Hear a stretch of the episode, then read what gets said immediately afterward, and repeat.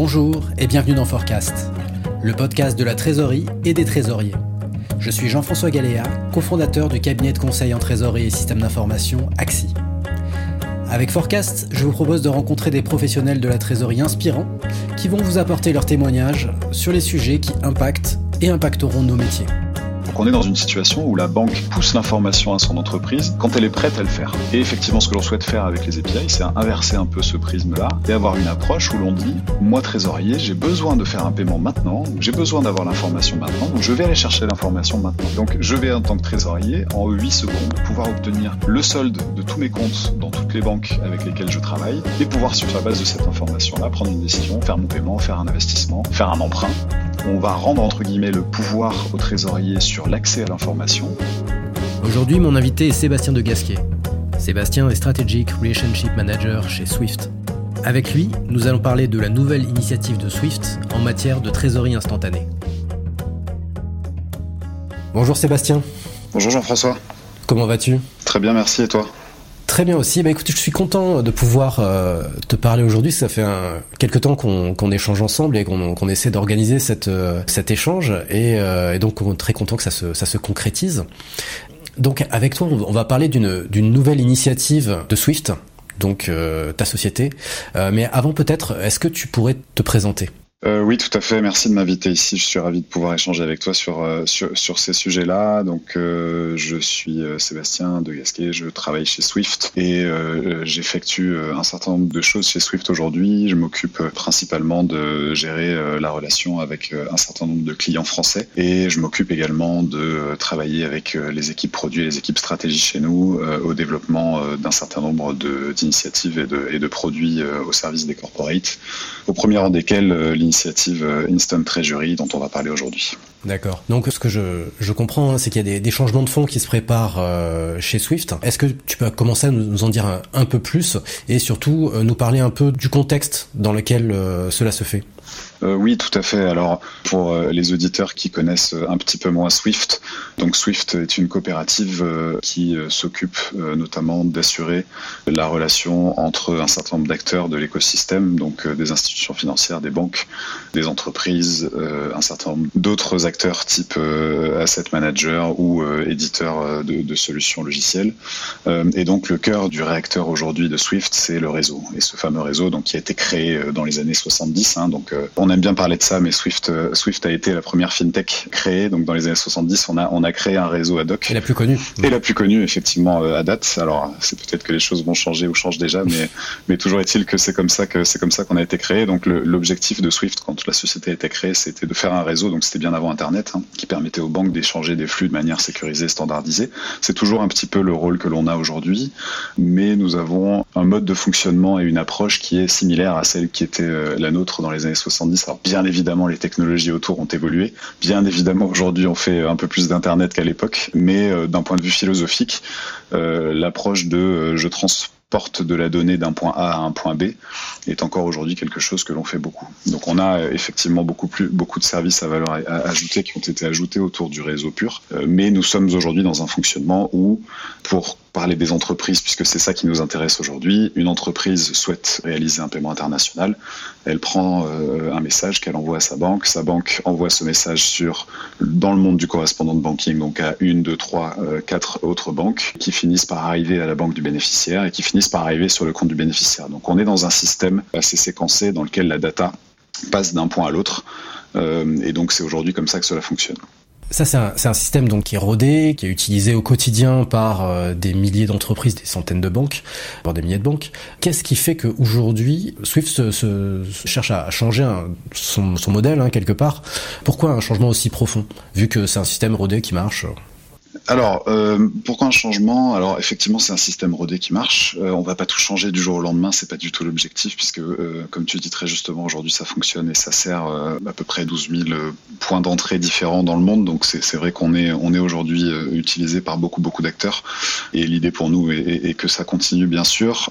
pourquoi changer? Parce que on souhaite positionner la data au cœur du projet. Et donc positionner la data au cœur du projet, ça nous incite et nous encourage à basculer vers un mode plateforme. Donc c'est quelque chose que beaucoup d'acteurs aujourd'hui font et beaucoup de fintech font. Et le principe que l'on a, c'est effectivement de mettre la data au cœur et de permettre aux différents acteurs de l'écosystème de venir soit contribuer à cette data-là, soit consommer cette data-là. Donc l'objectif pour nous, c'est d'être vraiment au cœur de l'écosystème et de permettre cette interopérabilité, de permettre cet échange entre les différents acteurs de manière euh, fluidifiée et optimisée. Peut-être que euh, on pourrait faire un, point. Tu pourrais nous expliquer un peu aujourd'hui, techniquement, comment ça, fonctionne, le mode actuel, le mode batch, euh, pour après essayer de voir justement, par comparaison avec celui-ci, ce vers quoi vous voulez évoluer. Bien sûr. Donc j'ai un peu évoqué euh, la manière dont ça fonctionnait déjà dans la, première question que tu m'as posée, mais très concrètement aujourd'hui, ce que l'on constate dans le monde du paiement international, alors on fait, euh, comme je disais tout à l'heure, plein d'autres choses, mais on fait euh, essentiellement pour les entreprises du paiement international ou du trade ou, des, échanges internationaux de manière générale. Aujourd'hui, on a un sujet qui est ce fameux mode batch, donc la data par de l'écosystème de l'entreprise. Déjà au niveau de l'entreprise, il y a peut-être un peu de friction puisque une partie de la data est dans l'ERP, une partie de la data est dans l'outil de trésorerie, dans le TMS. Euh, euh, l'entreprise va créer un message, va l'envoyer à sa banque. Euh, la banque va recevoir ce message-là, donc soit en message unitaire, soit en message bulké, on va dire. Donc on, on, envoie X transactions dans un message ou on envoie une transaction dans un message. la banque va recevoir cette, cette information-là, va recevoir ce message ou ce batch euh, de transactions, va ouvrir ce message, va euh, envoyer ensuite les transactions dans les différents euh, canaux. Donc ça peut être Swift et ça peut être d'autres canaux un peu plus domestiques, on va dire. et ensuite, donc il y a tout un traitement qui est fait, soit par les différentes banques qui agissent dans le, dans, sur la route, on va dire, du paiement, soit par les infrastructures de marché parfois, jusqu'à l'arrivée dans la banque du bénéficiaire et sur le compte du bénéficiaire. Tous ces échanges-là et ces étapes-là euh, génèrent de la friction, euh, de la friction à certains niveaux. Euh, pourquoi? Parce que euh, bah, il va y avoir euh, la banque A qui a un système donné, la banque B qui a un autre système. ces deux systèmes-là sont pas nécessairement capables de traiter la data de la même manière, de manière aussi exhaustive. Donc parfois il peut y avoir de la perte de données en route. Il y a des, de la friction dans le sens où parfois il y a des frais qui sont pris par l'une ou l'autre des banques, des frais de change ou des frais bancaires tout simplement, qui sont pas nécessairement communiqués à l'émetteur du paiement. Et donc le trésorier envoie 10 et le bénéficiaire reçoit soit 8, alors qu'il était censé recevoir 10, et personne ne sait pourquoi. Il y a des screenings qui sont faits euh, sur ces transactions-là. Donc chaque banque a ses propres systèmes de screening pour vérifier euh, effectivement la, véracité du paiement et vérifier qu'il n'y a pas de fraude ou qu'il n'y a pas de, j'allais dire, de correspondant ou d'informations dans le paiement que la banque ne souhaite pas voir passer dans ses systèmes. Euh, chaque banque a son propre filtre avec ses paramétrages différents. Donc peut-être que la transaction va passer le filtre de la banque A, mais elle va pas passer le filtre de la banque B. Et encore une fois, l'information n'est pas nécessairement ramenée à l'émetteur du, du flux. Donc toute cette friction-là, en fait, ce qu'on cherche à faire avec la plateforme, c'est sinon la faire disparaître, au maximum la réduire en centralisant l'information, en permettant un screening centralisé d'être fait, en permettant à l'information de circuler de manière optimale entre les différents acteurs potentiellement par le biais des API, et donc on va en parler je crois un petit peu plus tard. Euh, mais voilà, c'est un petit peu ça qu'on cherche à faire, c'est faire en sorte que le paiement international soit facile, soit lisible et soit sans friction. Et ça, euh, là, il y a un certain nombre de changements, euh, justement, d'un point de vue euh, format, d'un point de vue technique, qui sont déjà d'actualité, en tout cas qui sont déjà programmés, en particulier sur Fin et sur le, format ISO. Donc, est-ce que tu peux nous en, nous en parler un peu, peut-être? Oui, tout à fait. ça, je crois que c'est euh, les, trésoriers en entendent beaucoup parler depuis euh, quelques mois et quelques années déjà, et, vont en entendre encore plus parler. Donc, on, a en parallèle de tout ce que je viens d'évoquer euh, une migration d'un grand nombre de systèmes de place, donc de systèmes, on va dire plutôt locaux, et d'un grand nombre de systèmes, on va dire européens ou mondiaux, vers la norme ISO 20022. Euh, l'idée sous-jacente euh, va un petit peu dans le sens de ce que j'ai présenté avant, c'est-à-dire que l'ISO 20022 est, euh, comme tu sais, un format beaucoup plus riche que ce qu'on peut faire sur les MT, qui sont, pour rappeler quand même, hein, MT c'est les formats historiques de Swift, donc c'est des formats qui maintenant ont une cinquantaine d'années, même s'ils ont évolué au gré des années, au gré des releases que l'on fait chaque année, ça reste des formats qui, qui, qui ont une cinquantaine d'années. L'ISO vient ici apporter plus de richesse et donc permet de transporter beaucoup plus de data et qui permet donc de beaucoup plus, on va dire, enrichir ces paiements-là, enrichir l'information qu'ils transportent, faciliter les screenings des transactions, etc., etc. Donc on a entamé avec la communauté une migration des flux, des formats historiques MT vers des formats ISO. Donc cette, cette migration-là, pour rassurer tout le monde euh, dès, à présent, elle porte sur l'interbancaire essentiellement. On n'a pas demandé aujourd'hui aux entreprises d'arrêter de faire du format MT. Mais ce qu'il faut retenir ici, c'est que de plus en plus, les banques vont avoir besoin d'échanger des flux au format ISO dans le monde interbancaire. Et donc, elles vont avoir besoin d'obtenir de la donnée riche et de la donnée ISO euh, à la source. Et donc la source, ce sont les entreprises souvent, ou les particuliers bien sûr, mais on va pas parler de ça aujourd'hui. Euh, et donc euh, elles vont venir vers leurs entreprises et leur demander de leur donner de la data qui est riche, la data qui est au format ISO. Et donc, même s'il n'y a pas d'obligation, et nous, Swift, on ne va pas demander aux entreprises d'arrêter d'envoyer du MT à leur banque, euh, la demande viendra très probablement des banques, car dans les différents systèmes de place et dans les différentes infrastructures de marché, on va leur demander de fournir de l'ISO. Donc, on a besoin d'avoir cette chaîne euh, end-to-end euh, ISO, et donc, on encourage très fortement aujourd'hui les entreprises à bouger vers des formats ISO. Hmm. Oui, puis il y a une recherche aussi de standardisation qui bénéficierait un peu à tout le monde, euh, j'imagine, mais qui prendra nécessairement euh, un peu de temps. Tout à fait, tout à fait. Alors on est on est conscient aussi nous chez Swift c'est notre travail un petit peu de faire bouger la communauté, les communautés et de faire en sorte que euh, on accompagne au maximum les banques vers ces changements-là. Mais euh, voilà, on est conscient aussi que aujourd'hui euh, les banques et spécifiquement les banques matures et les banques françaises et les banques européennes font partie des banques matures d'un point de vue paiement, etc. ont énormément d'applications à faire bouger vers ISO. On a conscience que c'est assez lourd aussi du côté de l'entreprise puisqu'il faut bouger le VRP, il faut bouger l'outil de trésorerie on parle dans un monde où euh, chaque corporate n'aurait qu'un ERP et qu'un outil de trésorerie. On sait tous les deux que c'est pas forcément le cas. Donc c'est vrai qu'on est conscient que le, projet est assez lourd pour tout le monde dans la chaîne et pour toute la communauté. C'est pourquoi on a beaucoup, beaucoup engagé depuis 2-3 ans des discussions, euh, voire plus d'ailleurs, je pense que ça fait 4 ou 5 ans d'ailleurs, euh, des discussions avec l'ensemble de notre communauté, avec les éditeurs de logiciels qui sont assez impactés par ces migrations-là aussi, pour faire en sorte que euh, tout le monde s'y mette le plus tôt possible et que l'on arrive avec, comme tu disais très justement, un monde en ISO standardisé le plus tôt possible. Comme tu sais sans doute, la deadline qui est aujourd'hui annoncée pour cette migration ISO interbancaire, c'est novembre 2025. Euh, le plus tôt euh, l'écosystème sera prêt, le mieux. Donc voilà, on est, dans cette trajectoire-là. Et bien sûr, on essaye d'apporter notre soutien au maximum à la communauté pour, euh, passer ce cap. Là, on a parlé de choses qui concernent le, réseau actuel, le fonctionnement actuel, des améliorations en fait souhaitées avec cet objectif de standardisation. Mais pour arriver à, cet objectif ambitieux que tu as annoncé hein, au début de notre échange, euh, c'est pas une simple amélioration du réseau que, que vous êtes en train d'envisager. C'est autre chose. Donc, comment vous voulez faire? Oui, et c'est là où c'est intéressant et que la manière dont tu as euh, apporté le sujet euh, euh, va faire sens, j'espère, pour nos, nos auditeurs, c'est que ce sujet ISO, pour nous, il est crucial parce que on va se servir de l'ISO comme un socle pour, j'allais dire, structurer notre data et la data qui va transiter sur notre plateforme. Et à travers ce socle-là, on va permettre aux différents acteurs de l'écosystème d'interagir entre eux. Via le messaging, on en a parlé, donc on va encore faire du messaging chez Swift. On va encore euh, proposer aux différents acteurs de l'écosystème de faire du messaging, comme je le disais, beaucoup plus en format ISO qu'en format MT à partir de hier, euh, j'allais dire. Euh, mais on va aussi se servir de ce format et de ces, ce qu'on appelle les datasets ISO 20022 pour bâtir tout un set d'API qui vont permettre en fait à ces acteurs-là d'échanger entre eux via la plateforme. Et on souhaite, via l'incorporation de ces API-là, permettre un peu plus de fluidité dans certains échanges. Voilà, le cœur de la réflexion, c'est de dire, on a un socle commun qui est ISO 20022.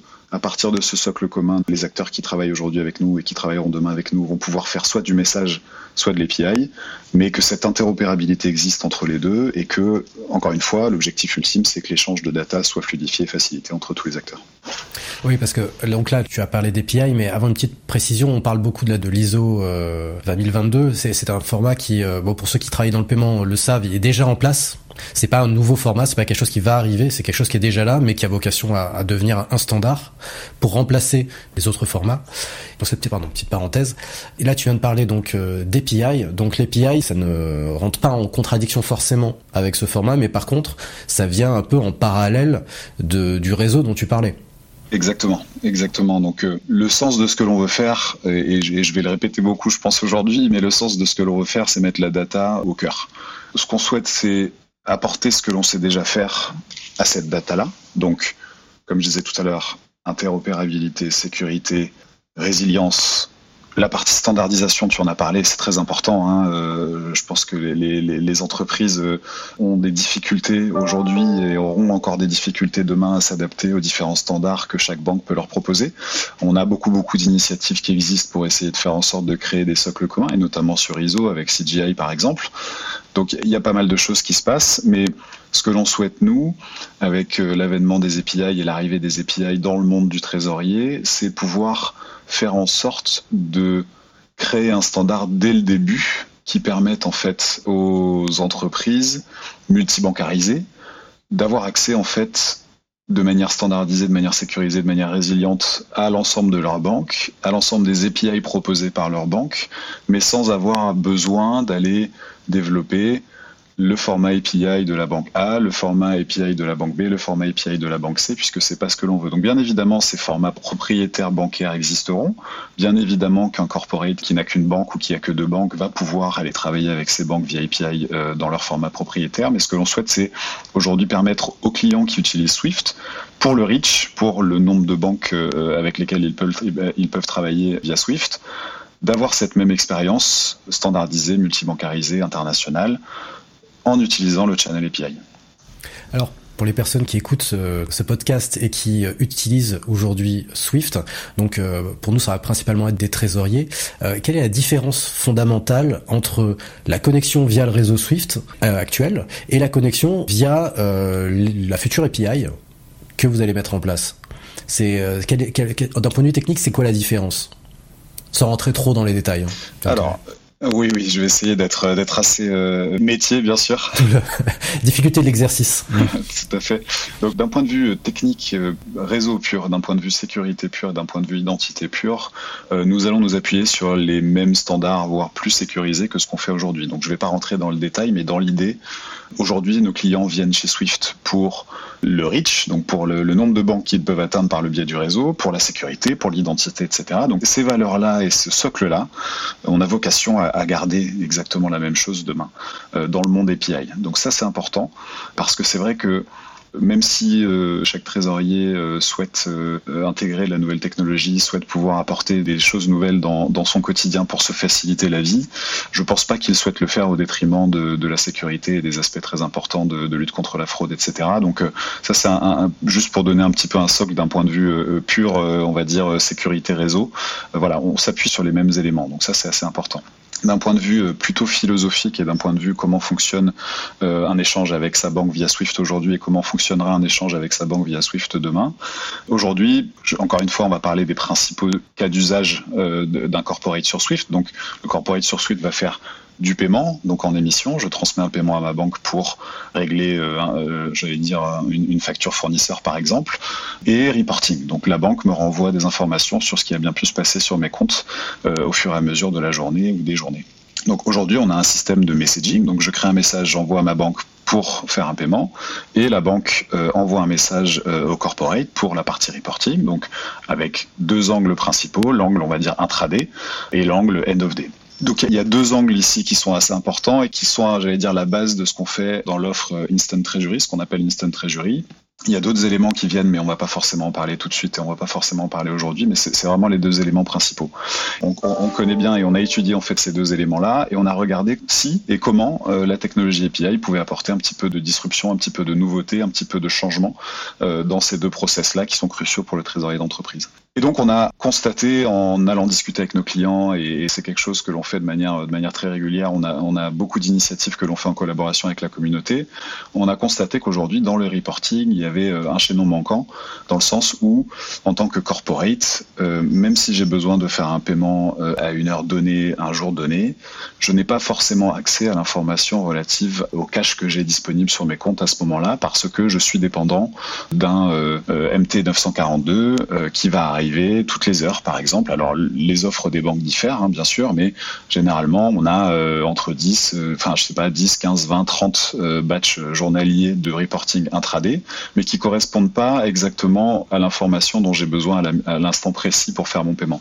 Et donc, on a jugé intéressant d'attaquer le, le Instant Treasury par le biais du reporting parce que on souhaite mettre en place une API qui permet à l'entreprise d'aller appeler directement sa banque à l'instant T où elle en a besoin pour avoir l'information sur l'argent qui est disponible sur les comptes au moment où elle a besoin de faire ce paiement-là, et non une heure après ou euh, le soir même parce que le MT 940 arrive le soir même. Donc on veut apporter de l'instantanéité euh, dans ce reporting et dans cet échange d'informations entre la banque et l'entreprise pour permettre aux trésoriers de prendre des décisions stratégiques euh, adaptées et, sur la base d'informations la plus fraîche possible.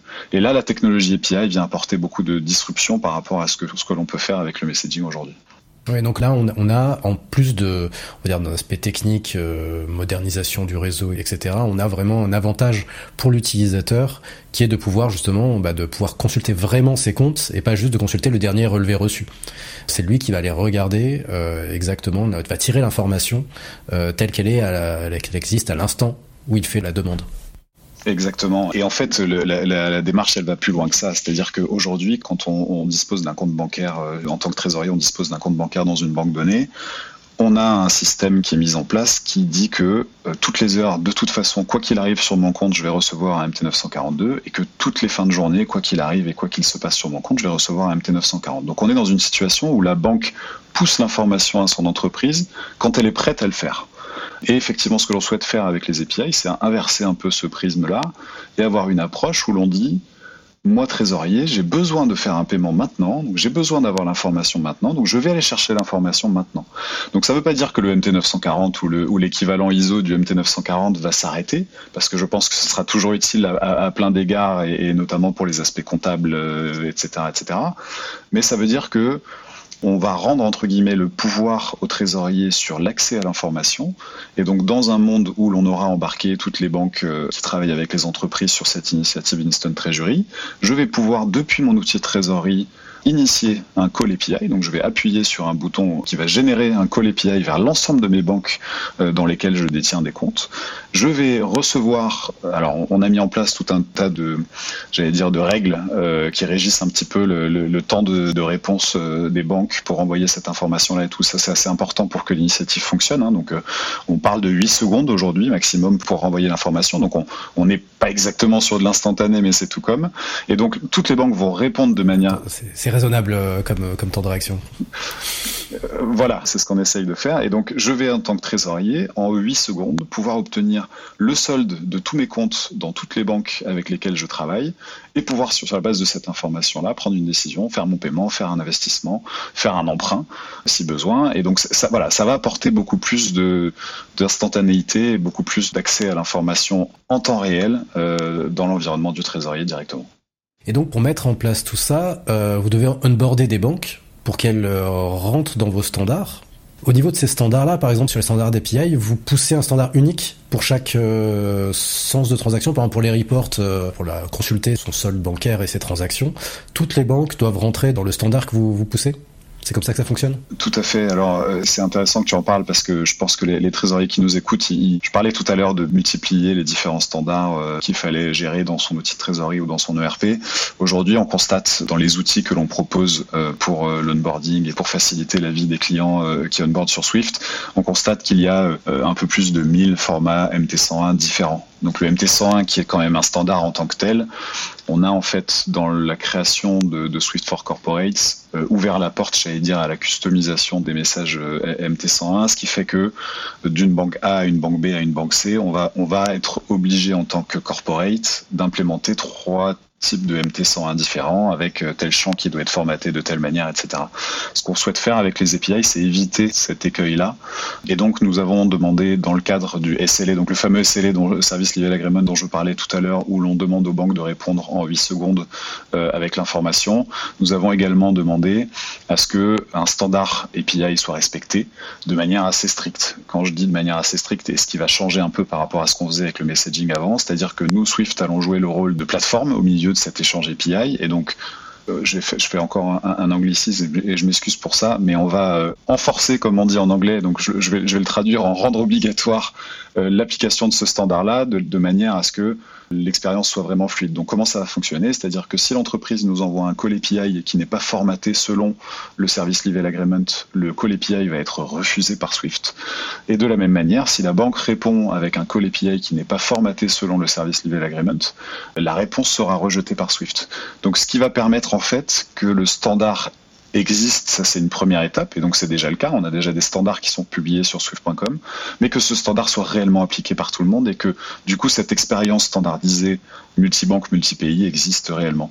Et donc effectivement aujourd'hui on est occupé à travailler avec les banques pour qu'elles intègrent ces standards-là, pour qu'elles intègrent cette capacité euh, API dans leurs canaux actuels, donc dans leurs canaux Swift actuels, euh, et qu'elles puissent euh, du coup de fait donner accès à toute cette information aux entreprises.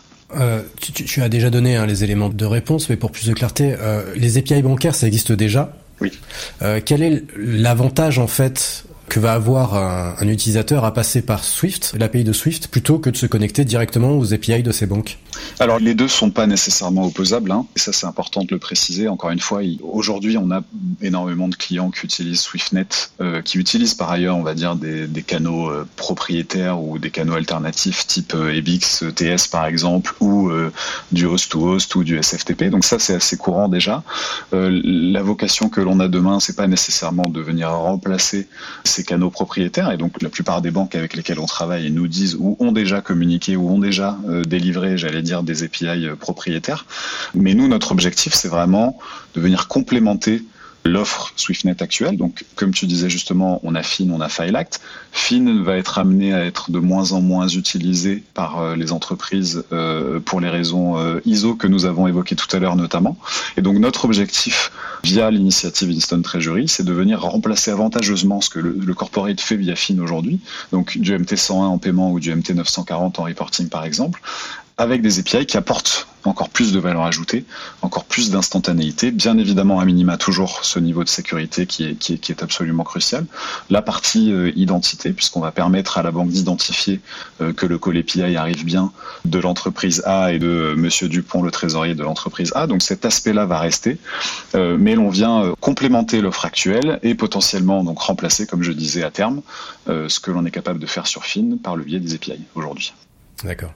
Et tout en remplaçant également le, format, parce que le type de données, ce ne sera plus du MT. Exactement. Et l'avantage de l'API par rapport au MT, c'est que comme elle est basée sur des datasets ISO 20022, on imagine bien sûr, et c'est notre objectif, que l'information qui sera transportée par l'API sera plus riche, plus complète, plus exhaustive que ce que l'on peut transporter par le biais des formats MT qui sont, comme tu sais, assez limitatifs aujourd'hui. Euh, voilà, et donc c'est vraiment aussi l'objectif que l'on souhaite atteindre. D'accord, très clair. Euh, et donc en termes de roadmap, euh, aujourd'hui on en est où? Aujourd'hui, on en est où? Donc, comme souvent chez Swift, euh, pour ceux qui connaissent la maison, on a une démarche où, dans, dans, la création produit ou dans la création de nouvelles initiatives ou de nouveaux services, on travaille en collaboration avec la communauté. Donc, dans le cadre d'Instant Treasury, nous avons engagé les démarches pour travailler au développement de ce produit avec la communauté. Donc, on a aujourd'hui une dizaine de banques, une dizaine d'entreprises et leurs éditeurs qui sont engagés avec nous pour développer cette initiative-là, faire les tests euh, en, conditions réelles, euh, travailler sur les formats, travailler sur le, service level agreement, travailler sur le framework euh, contractuel qui va autour. Comment est-ce qu'on intègre ça dans l'offre SwiftNet actuelle? Comment est-ce qu'on intègre ça dans, dans l'offre Score actuelle? Donc on a, on a beaucoup de travaux qui sont en cours avec la communauté sur ces aspects-là. L'objectif que nous avons, donc, c'est d'arriver à proposer Instant Cash Reporting à la souscription donc pour les banques, pour les entreprises évidemment et leurs éditeurs dès le début de l'année 2023. Et nous allons ensuite travailler sur... Bientôt. Voilà, c'est bientôt, tout à fait. Donc, euh, donc, on est très ambitieux sur cette initiative-là parce qu'elle est vraiment euh, disruptive et elle apporte beaucoup d'innovation en fait et beaucoup de nouveautés, beaucoup de changements d'un point de vue de la valeur perçue euh, par la communauté entreprise. Donc, c'est assez important pour nous d'arriver avec avec quelque chose assez rapidement. Donc, on a on a cette partie reporting qui devrait arriver au début de l'année prochaine et on va dire motivé par l'arrivée d'ISO 20022 et le changement de MT vers ISO, etc., etc., qui arrive comme je disais bientôt aussi en novembre 2025. On souhaite pouvoir proposer cette API d'initiation de paiement premier semestre de l'année 2023 également. Donc encore une fois, dans la perspective d'être cohérent avec ce que l'on fait avec ISO et dans la perspective de pouvoir proposer assez rapidement aux entreprises une alternative à ce qui est aujourd'hui réalisé via FIN. Et euh, est-ce que peut-être tu peux nous parler d'un troisième euh, produit, le Request to Pay? Oui, alors c'est intéressant effectivement et ça fait le lien avec ce que je disais tout à l'heure de euh, que comprend Instant Treasury. Donc euh, il y, a, beaucoup beaucoup de choses, euh, pas tant que ça finalement, mais quand même beaucoup. Et un des éléments sur lequel on travaille et sur lequel on souhaite aussi avancer avec la communauté. Alors notre priorité, comme je disais tout à l'heure, est vraiment sur le, reporting et le paiement, mais on étudie tout un tas d'autres choses. le request to pay, pourquoi on regarde? Alors il y a beaucoup de communautés qui regardent cet aspect request to pay. il y a beaucoup d'initiatives qui sont en cours sur request to pay la démarche philosophique de Request to et, ça fait le lien avec l'aspect data euh, dont je parlais tout à l'heure. Hein. Euh, le principe, c'est quoi? C'est je vais aller pousser toute l'information relative à un paiement à la personne qui doit me payer. Pourquoi on fait ça? Parce que aujourd'hui, euh, le trésorier entend beaucoup parler de lutte contre la fraude. Le trésorier entend beaucoup parler, enfin, c'est même pas entend parler. Je pense qu'il y est confronté tous les jours. Euh, il y a beaucoup de tentatives qui viennent de. de... C'est un gros sujet. Voilà, c'est un très gros sujet. Euh, il y a beaucoup de tentatives de fraude qui arrivent de partout, euh, et, et, les fraudeurs sont de plus en plus ingénieux et de plus en plus créatifs. Donc l'idée pour nous, c'est d'accompagner la communauté pour lutter contre ce type de fraude-là.